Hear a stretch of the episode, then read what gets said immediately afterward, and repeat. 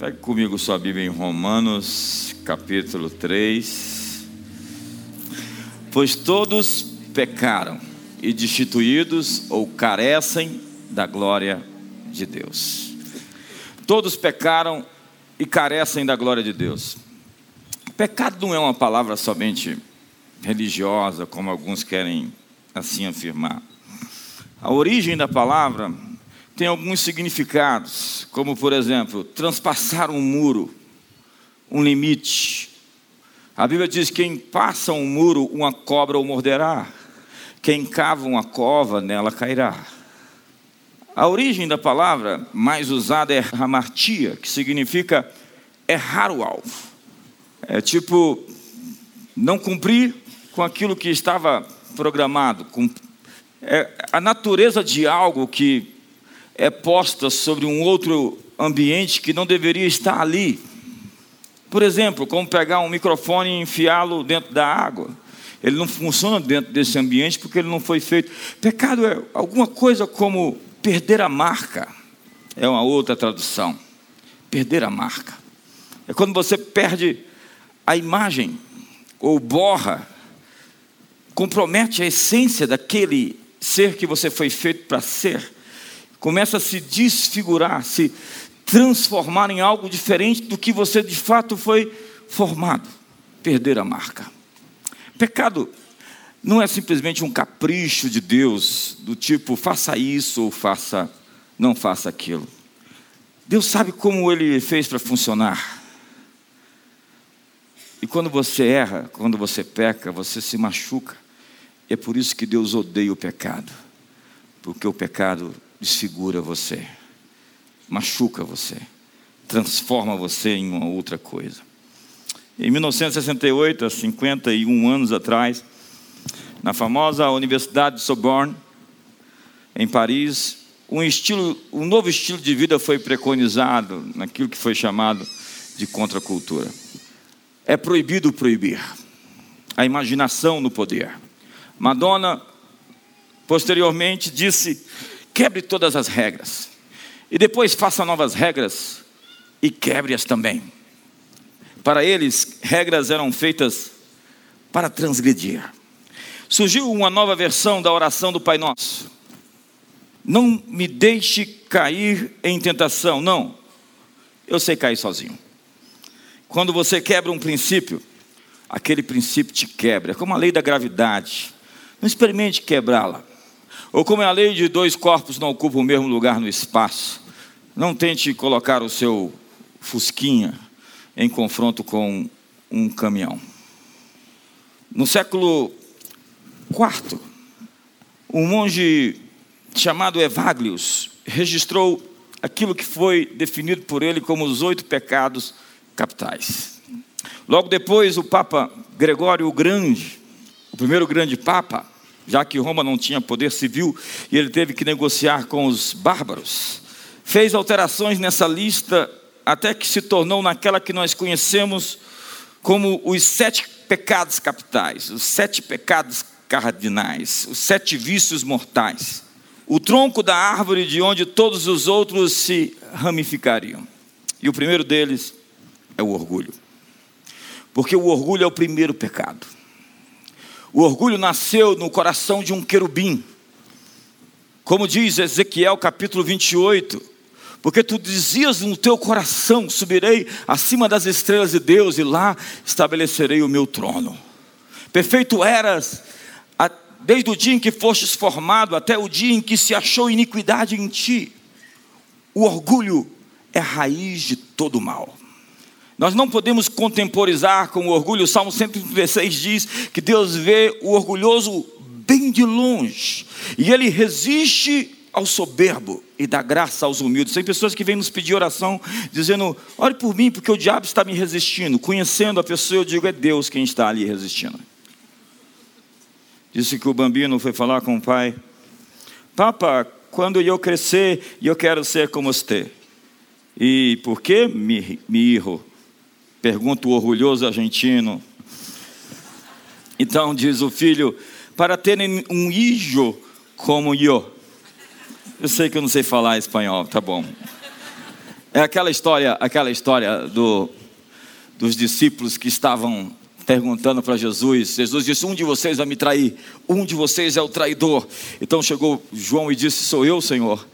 Então chega é, Pedro diz: Senhor, sou eu. Então chega Bartolomeu diz: Sou eu. Tadeu, sou eu. Então chega Judas e diz: Sou eu, Senhor. O orgulho destrói os relacionamentos. Não há nada tão destrutivo nas relações humanas como o orgulho. Por causa da dureza dos vossos corações, Jesus disse: Moisés permitiu dar carta de divórcio. Jesus está falando que é a dureza do coração que promove divórcios, separações. Pessoas com o coração duro, com o coração cheio de orgulho. Essa doença tem acabado com famílias e varrido nações à destruição. No dicionário do diabo, eu a pessoa mais importante do universo. O orgulho é o rei de todos os vícios. Foi pelo orgulho que o demônio se tornou demônio. Desde a sua gênese, o orgulho destrói os relacionamentos e as ramificações dele são muitas. A arrogância, a presunção, a insolência, a vaidade, a altivez, a soberba, a jactância, a vanglória, vanglória, glória vã. O orgulho põe o amor próprio à frente do amor de Deus e dos maiores interesses dos outros. O orgulho sempre está olhando de cima.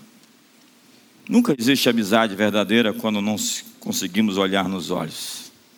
Pior, o orgulho tem muitos disfarces.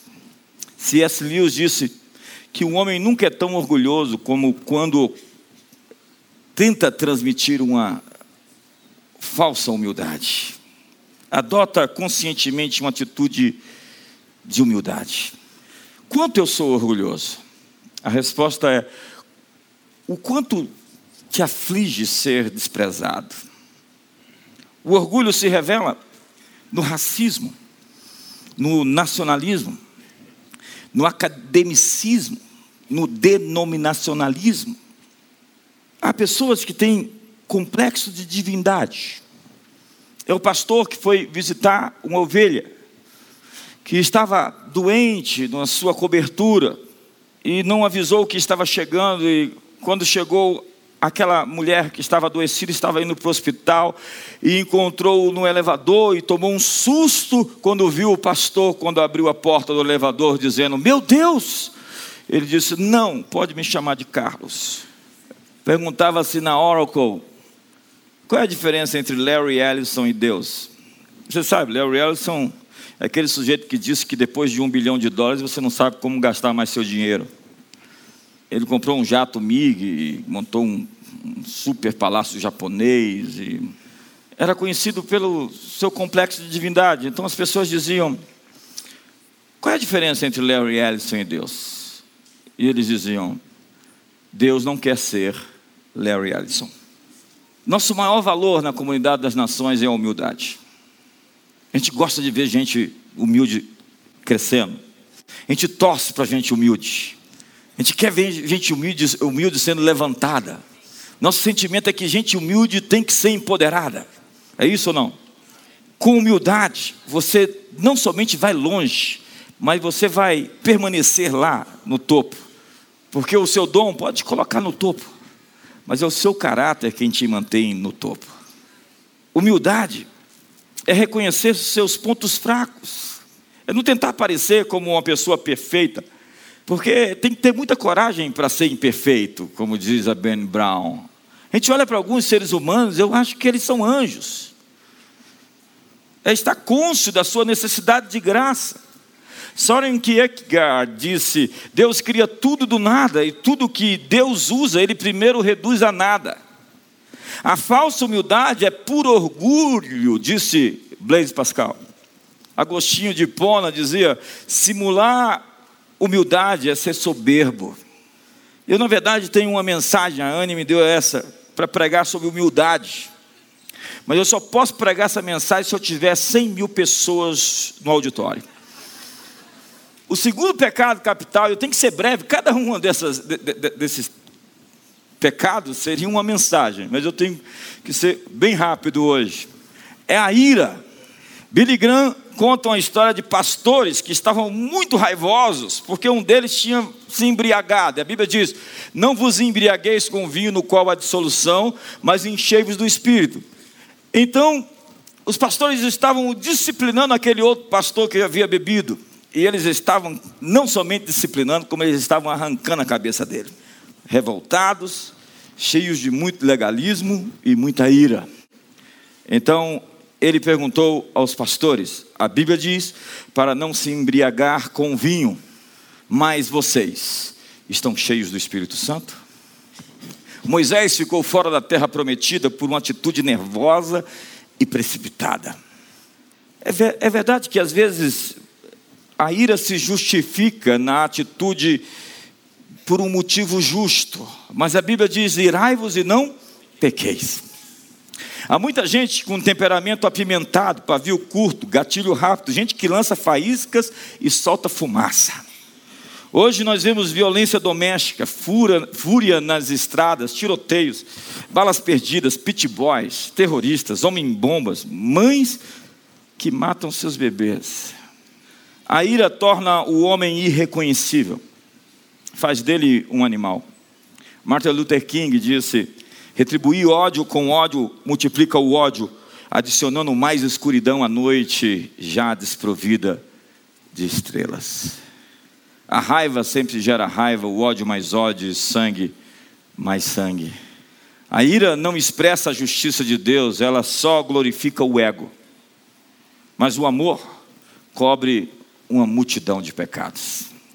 Amem seus inimigos. Quem disse isso?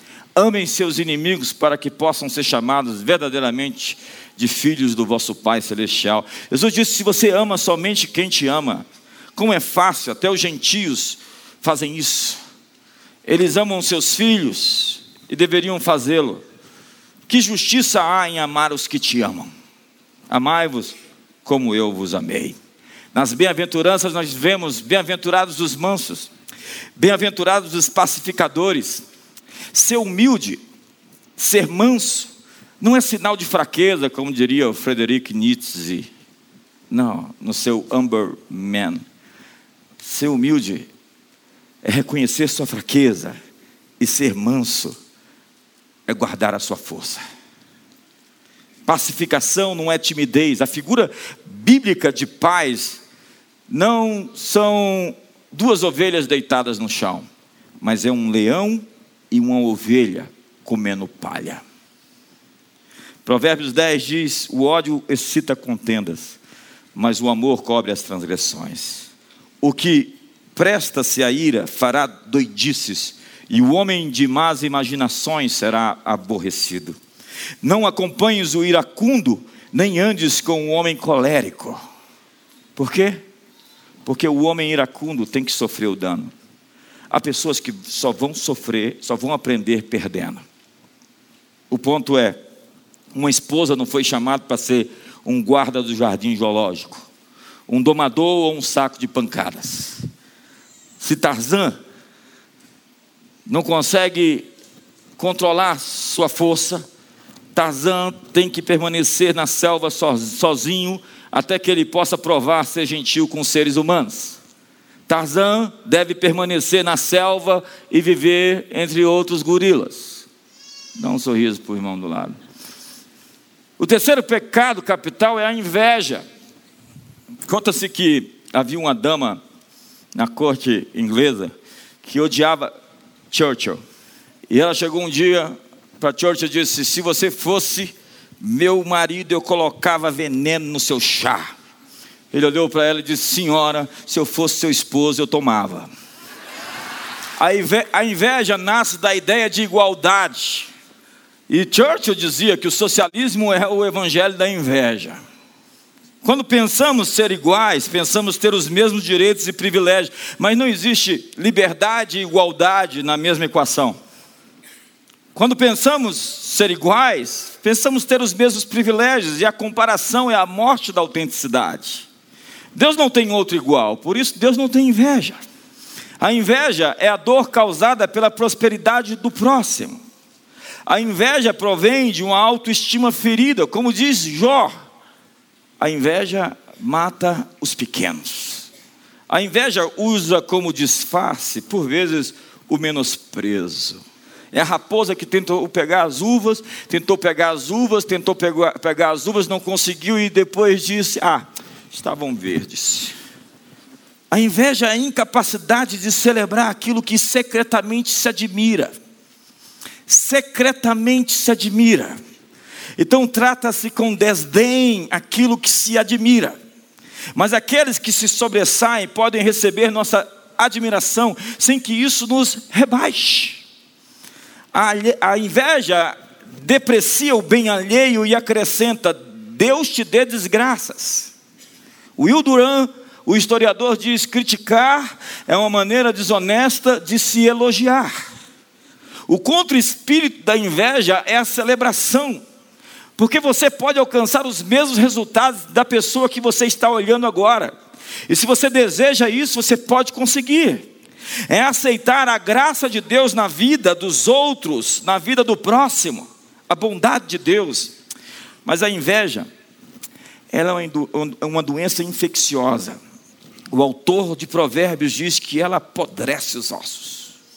A inveja é a vingança dos derrotados.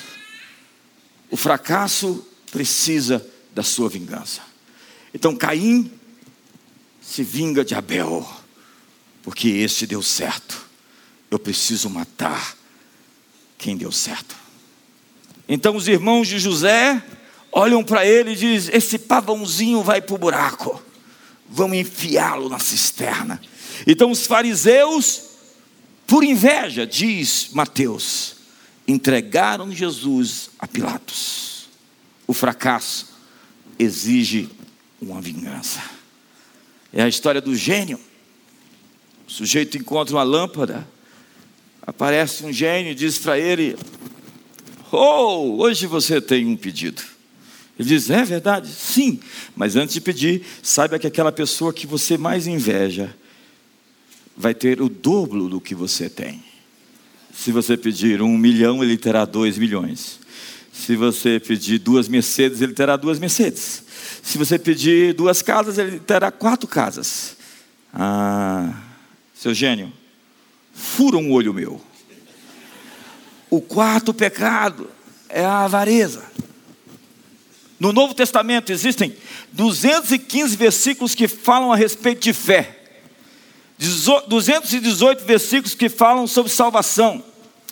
2084 versículos a respeito de finanças, de dinheiro. Das 28 parábolas de Jesus, 16 falam sobre dinheiro.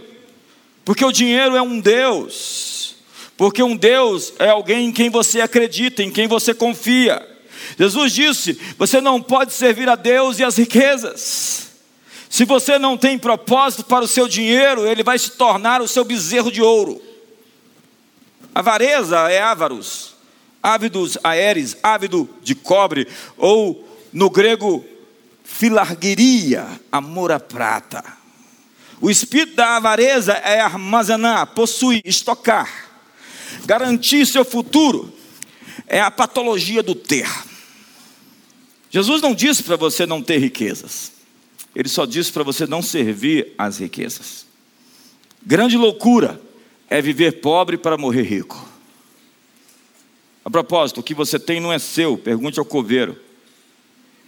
Você não consegue levar com você a um dito que diz: o que eu guardei, perdi, o que eu gastei, tive, o que eu dei, eu tenho.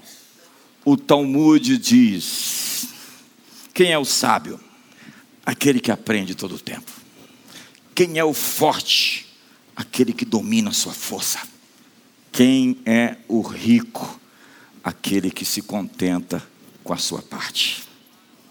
Lucas 5 diz: Tende cuidado, Jesus diz, em guardai-vos de toda e qualquer avareza, porque a vida de um homem não consiste na abundância dos bens que ele possui. A vida de um homem não consiste na abundância dos bens que ele possui. A vida de um homem não consiste na abundância dos bens em que ele possui. Você não é o seu carro, seu apartamento, seu saldo, seu extrato de conta bancária. Mas a vida de um homem também não consiste nos bens que ele não possui. pois o avarento pode ser também um sujeito pobre. Você vê a parábola de Jesus dos talentos, onde aquele que recebeu cinco multiplicou, aquele que recebeu dois multiplicou, e aquele que tinha um enterrou. O avarento na história não é o que tinha mais, é o que tinha menos. O avarento na história é o que não soube arriscar. Arriscar. A propósito, nós precisamos de um modelo de capitalismo que todos se arriscam. E não somente os bancos sempre ganham, porque eles sempre têm contratos onde somente ganham. Muito obrigado. Pode dar uma salva de palmas, é verdade. Eu sei que alguns de vocês são banqueiros, não quer dar salva de palma aqui, mas tudo bem. É porque você assina um contrato lá que se houver qualquer variação, o banco está coberto. Todo mundo tem que se arriscar. Amém ou não? Me ajuda, por favor. A propósito, avarentos têm uma mentalidade de vítima. Eles acreditam que é papel dos outros me fazer felizes. Pessoas saudáveis, assumem a responsabilidade de suas decisões e dos seus problemas. Se um problema é totalmente seu, 100% seu, você tem uma fórmula para resolvê-lo. Mas se ele é do outro, depende de. Ah, esse problema é meu, mas é culpa dele. Então você não tem como resolvê-lo. Até que o problema seja seu, você não pode resolvê-lo. Então hoje, está na hora de assumir as responsabilidades que são suas. Eu chego nesses hotéis, eu vou fazer qualquer tipo de transação que eu preciso marcar aquele quadradinho ali, aceito as condições e os termos para ter o Wi-Fi do hotel, você tem que marcar o quadradinho e dizer aceito as, as condições e os termos e as responsabilidades da minha vida, pela minha vida. Eu sou totalmente responsável por mim e por tudo que eu faço e com tudo aquilo que eu faço, com aquilo que fizeram comigo.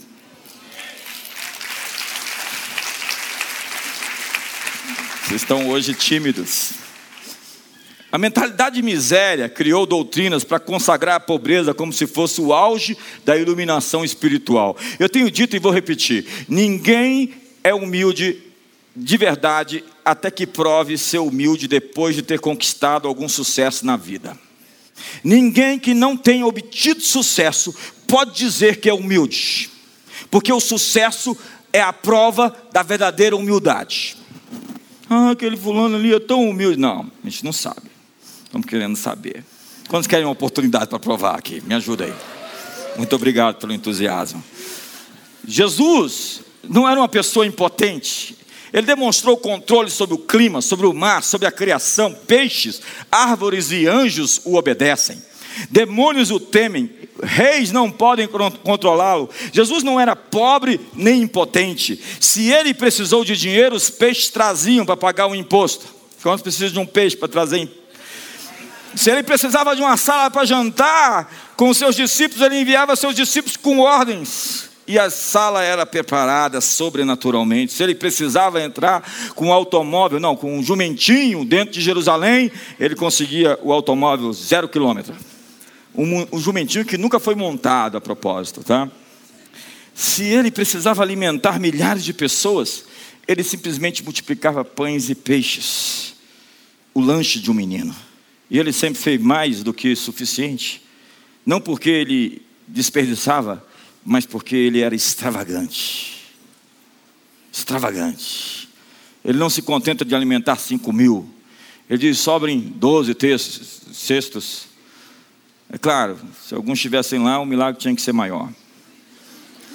Nós estamos mudando, o mundo está mudando radicalmente. Lideranças hoje são menos verticais para ser mais horizontais, mais colaborativas, menos hierárquicas. Não é mais ter algo, é acessar algo. Não é mais ter um automóvel, é, é ter um aplicativo para vir para a igreja no Uber. Não é mais ter um, um, um quarto de hotel, é ter um, Airbnb. A vida está assim, movendo-se rapidamente e nós precisamos nos atualizar. A indústria fonográfica, como existia, foi enterrada pelo iTunes, pelo Spotify, porque acessar está se tornando mais poderoso do que possuir. E eu entendo que ser é sempre maior do que ter. E eu entendo que pessoas chaves eles têm como que uma marca de um sensor na vida.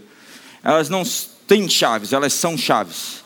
E um sensor é aquilo que quando alguém percebe que está, as portas se abrem, simplesmente pela manifestação da atmosfera que essa pessoa carrega. Essa é uma boa palavra.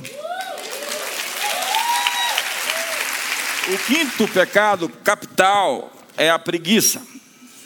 Chesterton disse: Eu não creio no destino que cai sobre o homem por causa de qualquer coisa que ele faça, mas eu creio num destino que cai sobre ele a menos que ele faça algo.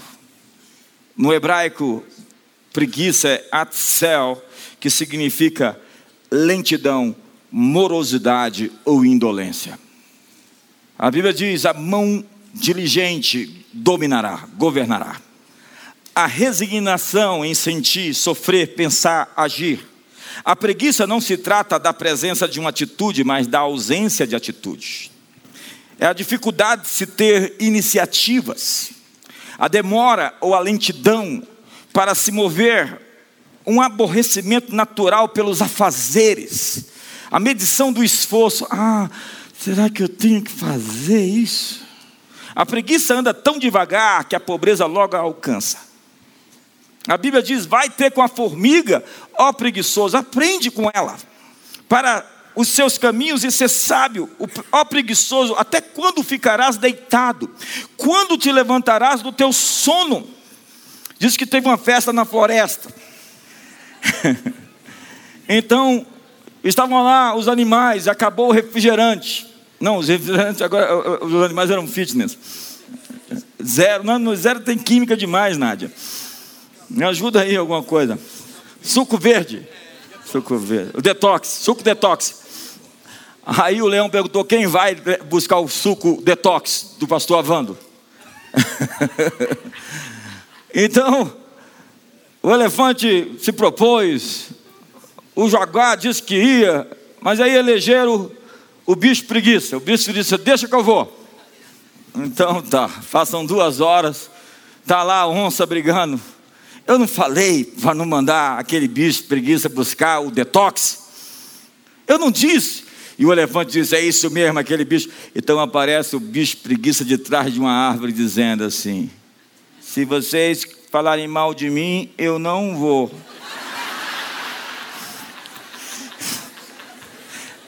Gente, são tantos textos sobre a preguiça na Bíblia que dão uma preguiça de ler. Muito texto que eu tenho aqui para você. Olha só. Provérbios 26 diz: Como a porta gira nos seus gonzos, assim o preguiçoso na sua cama. Ele está pregado na cama, ele é parte da mobília da casa. Tem gente que dorme até ficar cansado de dormir. Provérbios 26 diz: Mas o sábio mais sabe é o preguiçoso aos seus próprios olhos do que sete homens que respondem bem. Para ele, o mundo só não dá certo porque as suas ordens e desejos não são realizados. Um pouco para dormir, um pouco para encruzar os seus braços, assim virá a sua pobreza como ladrão.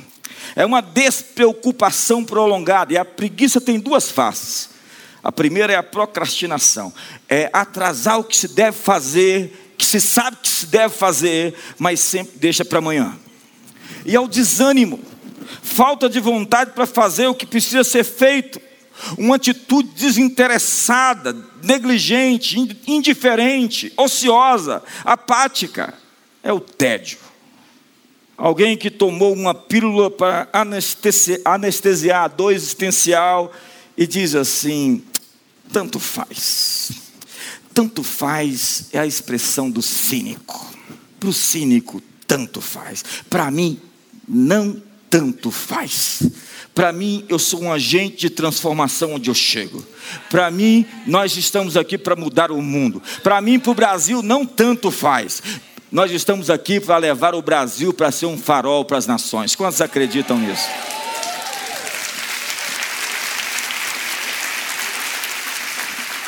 Olhe os mandamentos do preguiçoso. Ame a sua cama, ela é o seu templo. Se você vir alguém descansando, ajude-o. Descanse de dia para poder dormir à noite. O trabalho é sagrado, não toque nele. Nunca faça amanhã o que você pode fazer depois de amanhã. Trabalhe o menos possível que tiver para ser feito, deixe para outra pessoa fazer. Calma, nunca ninguém morreu por descansar. Quando sentir desejo de trabalhar, sente-se e espere que a vontade passe. Não esqueça, trabalhe a saúde, deixe o seu para os doentes. Seis, sexto pecado capital é a gula. É o sujeito que entrou dentro da churrascaria e diz: Hoje eles vão se arrepender de ter me deixado entrar aqui. Gula. Glutonaria significa viver para satisfazer seus sentidos, seus apetites. Busca de satisfação desenfreada por entretenimento. É a lógica de viver para agradar os sentidos. Apetite descontrolado por qualquer coisa, não é só por comida. Pode ser por música, sexo, conforto pessoal. Seguir suas próprias paixões e maus desejos a ponto de perder a vergonha e a decência. É claro que glutonaria também tem a ver com comida. Se você só come comida processada, com calorias vazias, sal à vontade, açúcar, gordura, gordura, você está cometendo um lento suicídio. E isso é pecado. Se matar é pecado. Você tem que viver muito tempo para cumprir o chamado que Deus tem para a sua vida. Se você quer cuidar dos outros, aprenda a cuidar de si mesmo. Imagine você deixar de estar no casamento dos seus filhos ou dos seus netos. O homem de bem verá os filhos dos seus filhos. Você pode estar super alimentado e ainda assim ser supernutrido. Subnutrido. Não é pecado se divertir, sabe, gente? Torna-se pecado quando sua diversão prejudica os outros ou você mesmo. Sua diversão tem que criar uma plataforma de felicidade para as outras pessoas. É o prazer sem prejuízo. Diga comigo, prazer sem prejuízo. Você teve alegria e satisfação sem prejuízo e nem dano que ainda deixa, na verdade, partículas positivas ao invés de um rastro de destruição. E por último, o sétimo pecado capital, não podia deixar de faltar na lista, é a luxúria. Você sabe? Foi o Kinsey, foi o Herbert Marcuse, foram os pavimentadores da contracultura que trouxeram aquilo que foi chamado de pansexualidade. Sexo com tudo, sexo com todos, mas a conta já chegou. Imoralidade, perversão sexual é assassinato. DSTs, AIDS, abortos, filhos indesejados, traumas psicológicos. Como nós somos estúpidos às vezes. O sujeito fala: tive sexo, mas não feri ninguém. É? Não tem camisinha para a alma e a defraudação emocional. Não existe nada que destrua mais a personalidade de alguém do que a imoralidade. Uma pessoa imoral sexualmente, ela é pastosa. Ela não tem consistência, não tem densidade. O castigo da perversão sexual é a destruição da personalidade da pessoa. Nos anos 60, só existiam duas DSTs, doenças sexualmente transmissíveis. Hoje nós temos pelo menos 25. São doenças virais. Não há injeções. Para 19 das 25 DSTs não há cura. Não dá para enganar as estatísticas. Segundo Josh McDowell, em 1960, um em cada 60 adolescentes sexualmente ativos nos Estados Unidos contraíam uma DST. Nos anos 70, um em cada 47. Hoje, um em cada quatro.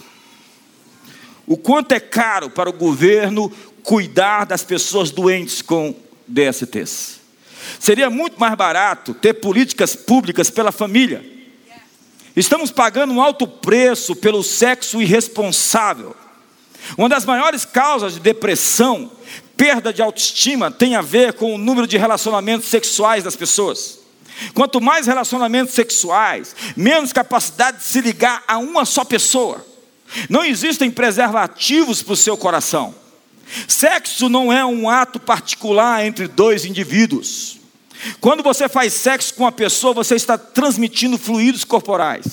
Por causa de um ato particular entre dois indivíduos, milhares de pessoas podem ser infectadas. O governo não deve legislar sobre isso? A igreja não pode se pronunciar sobre isso? Por que o governo tem que gastar milhões com AIDS, HPV, órfãos da AIDS e etc? Quanto custa cada adolescente grávida ao contribuinte? Se você se torna pai na adolescência, você atrapalha seus estudos, sua vida profissional e tantas outras coisas. Há pessoas que perderam seu cérebro, seus neurônios atrofiaram. A pornografia, segundo Josh McDowell, é o monstro mais destrutivo da atualidade. Na pornografia, troca-se o mundo real por uma fantasia. É o sujeito que troca a esposa para ter um caso com uma imagem, ou no papel ou digital, é a mesma coisa. A pornografia é como um vício igual a cocaína, a heroína ou qualquer narcótico.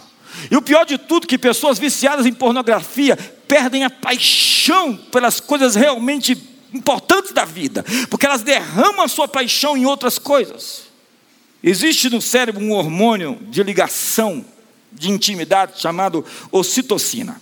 As mulheres produzem ocitocina em quatro diferentes ocasiões: toque ou abraço prolongado, orgasmo, ansiedade do parto e amamentação. O propósito da ocitocina é criar um elo de ligação de forma fisiológica entre amigos, maridos e filhos. Ocitocina é a química da fantasia, do romantismo, dos óculos cor-de-rosa, e, e como tudo na vida pode ser bem utilizado ou mal utilizado. Quando a troca constante de parceiros sexuais, a, ocitocina não cumpre o seu elo de ligação, pois perde a cola e faz conexões frágeis. Conexões frágeis. Eu vou repetir isso. Conexões frágeis. Entenda, Pessoas que não conseguem se firmar num único relacionamento e devotar sua paixão, sua energia, sua força, seu dinheiro em uma família e construir um lar poderoso que vai empoderar futuras gerações. Sexo não é brincadeira. E a propósito, a verdadeira beleza não é sensual. Sensualidade é coisa para dentro das quatro paredes. Eu fico preocupado com esse povo que se agarra e põe a língua na boca do outro, na presença dos outros. Eu acho que está faltando alguma coisa nas quatro paredes para poder ficar mostrando tanta coisa assim em público. Nojento. O que nós buscamos? Beleza sem promiscuidade, sucesso sem ostentação, força sem intimidação riqueza sem avareza, prazer sem dano. Fique de pé essa noite.